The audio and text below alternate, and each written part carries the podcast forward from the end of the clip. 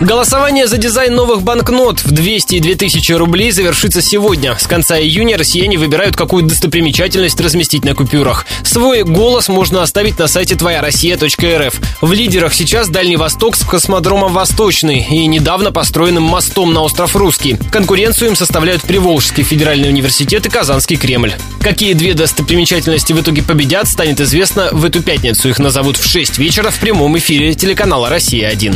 А в оборот новые банкноты, как ожидается, поступят уже в начале следующего года. До сих пор некоторые экономисты считают их выпуск лишним. В числе скептиков советник по макроэкономике гендиректора компании «Открытие Брокер» Сергей Систанов. Классический случай, когда выпуск купюры большого номинала, если бы они не две, а, допустим, 10 тысяч выпустили, это явно делалось бы в условиях увеличения инфляции. У нас традиционно ряд номиналов другой. 1, 3, 5, 10 и так далее. Логической экономической причины выпуска